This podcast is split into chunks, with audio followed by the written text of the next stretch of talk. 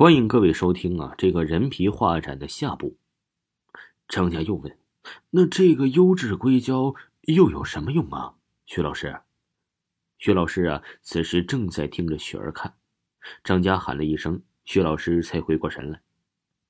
徐老师说：“有了这种材料啊，再加上我的技术，很多皮肤烧伤又无法移植皮肤的病人就可以采用这种材料，这是一个伟大的发现。不过我现在啊。”还有一些技术难关没有攻破，等我成功了就可以申请专利了。张家和雪儿听后啊，这才放心下来。张丫呀，突然觉得有点不舒服了，就离开雪儿，先去了洗手间。等张家回来时，看到雪儿和薛老师聊得火热。时间不早了，张家呀和雪儿就离开了展览厅。薛老师在他们临走前就嘱咐张家说：“这件事啊，你不要告诉别人。”老师也想弄点成绩，评副教授啊。不知不觉的时间呢，就过了一个星期，张家都快把这件事给忘了。那天呢，张家去院里办这个贫困生的手续，顺路遇到了贾院长，然后就和贾院长聊了一会儿，聊着聊着就把那天在艺术厅遇到薛老师的事情啊告诉了贾院长了。又过了几天，学院里的贾院长死了，莫名其妙的死了。据说呀，是喝完酒之后心脏病突发，死后身体苍白，很吓人，眼睛瞪得很大。学校啊，也是怕这事闹大了，就和贾院长的亲人私了了。这件事啊，学校要是放出风来，希望所有的同学一定不要空穴来风，捕风捉影。贾院长是心脏病突发。张家有一次和雪儿去了超市，雪儿激动的告诉佳佳：“佳佳，你还记得那个薛老师吗？”那天他约我出去了呢，我们聊得很开心呢。张佳按着王雪的鼻子说：“是不是急着嫁出去，连年龄都不管了？人家都三十了，说不定就结婚了。”王雪呀，撅着鼻子说：“才没，他还没结婚呢，而且我才二十二，差距不大呢。”张家说：“哎呦，丫头，你是不知道啊，是被人骗的呀。”王雪立刻说。没有，人家薛老师才不是那种人呢。不过呀，我去他家坐了坐。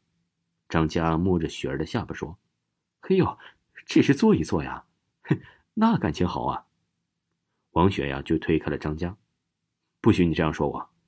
我们聊了会儿天他还给我看了一样东西。张家呀饶有兴趣的说：“什么东西啊？学医的不会是那些血淋淋的玩意吧？”王雪说：“是一个模特。”这个模特的皮肤啊，比咱们上次看到的那个还要暗一些，不过摸起来的感觉呀，真的是非常的真，真佩服薛老师的技术。以后那玩意儿少去碰，不干不净的。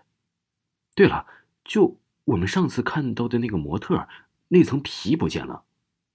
嗯，不见了，什么意思啊？王雪说：“哦，我本来呀还想再摸摸那个模特。”结果外面那层皮没了，就剩下一个塑料模特了。我问薛老师怎么没了，他说那个不完美，给烧掉了。张家听着王雪，烧掉了？不会吧？上次不说那是个艺术品吗？怎么可能轻易的烧掉呢？